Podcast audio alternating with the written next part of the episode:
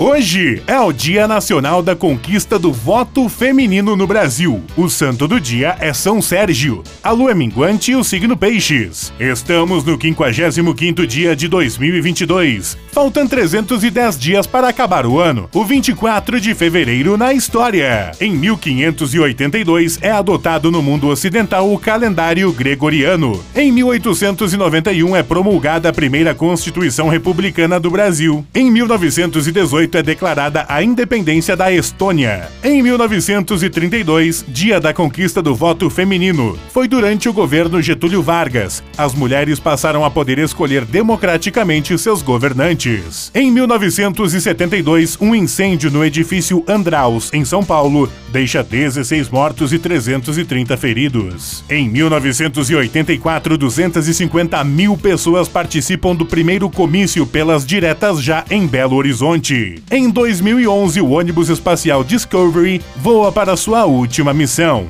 Frase do dia. Você pode encarar um erro como uma besteira a ser esquecida ou como um resultado que aponta uma nova direção. Steve Jobs.